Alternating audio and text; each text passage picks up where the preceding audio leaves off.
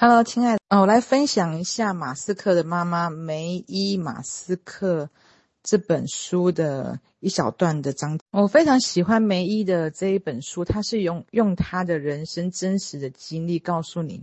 他是怎么在经营他的人生，如何生活的。这本书在内地的名字叫做《人生有我》，那在台湾的名字其实它是另外一个名字，叫做《女人的计划》。其实我觉得这一整本书都非常的好看，就是每一个章节你都会非常的享受在他成长不同的过程里面。然后我今天要分享的是，呃，他如何去面对他生病时候的，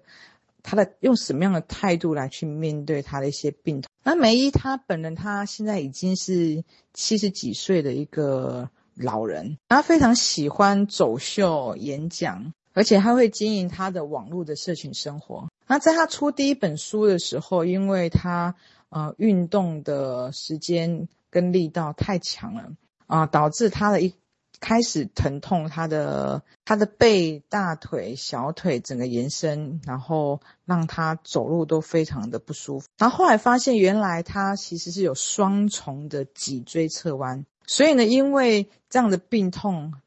那因为这样的疼痛感，让他他前前后后呢看了六个脊椎治疗师，都没有人敢动他的，敢敢帮他做治疗，连西医骨科医师都不敢。可是因为他非常热爱他的工作，所以他选择的态度是要与这个身体的病痛共存。所以呢，在他疼痛的八个月的时间，他其实他是不知道他八个月会好的，他甚至以为他一辈子他都会是这个样子。那他一样非常热爱走秀，甚至他有一次，他有一天有八场的走秀。那因为他实在太疼痛了，所以呢，他在着装的时候，他是必须要有两个服装师来帮他穿衣服。那帮他穿好以后呢，他就呃忍着疼痛一样上台去走秀。那在八场的走秀场的中间的空档，那在八场的走秀的空档中呢，他就是躺在。会场的地板，然后就是他们的休息室的地板，然后脚抬起来，让他的整个脊椎可以平躺在地板上。那因为他很喜欢演讲，也有在公司当顾问，他非常热衷于学习探讨。然后有一场的呃研习会，他就非常的喜欢，他还是就是他该做什么，热衷于什么，他还是会。不会因为疼痛而不去做它，所以呢，他就一样买了机票，然后坐了好几个小时。只是说他会依他的身体舒服，他就可能带个腰枕，靠靠腰的一个枕头，然后坐上飞机，然后一样到研讨会。可是因为研讨会的人都是很熟悉的人，他到了会场以后，他是不需要坐椅子的，因为他坐椅子是会痛。然后他到了会场，他一样躺在地板上，然后脚抬起来，让他的脊椎是平躺在地板的。所以他就是用这样的方式持续了八个月，在第六个月的时候，他突然觉得，哎，他其实似乎人比较舒服了，就是那个疼痛感没有那么急剧。到八个月，他已经可以稍微疼痛自然生，可以正常生活。到之后，他现在已经没有病痛了。那现在他还是会持续的运动，他每天都会带着狗去散步四个小时，会固定做很多的。嗯、飞轮腿，做一些伸展、踏步机或者一些重训，他一样会维持他的身体的活动，可是他不会去过度的让觉得身体不舒服，他学会了去聆听自己身体的声音。所以我这一段的分享，才让我想起之前看过有一个重度忧郁症的人分享，他后来康复的方法就是持续的跑步。也就是说，人在生病了，无论是心理的不舒服，或者是像梅姨一样，就是身体有很多的疼痛感，可是该做的事情，我们还是要持续的去行动，让自己维持在一个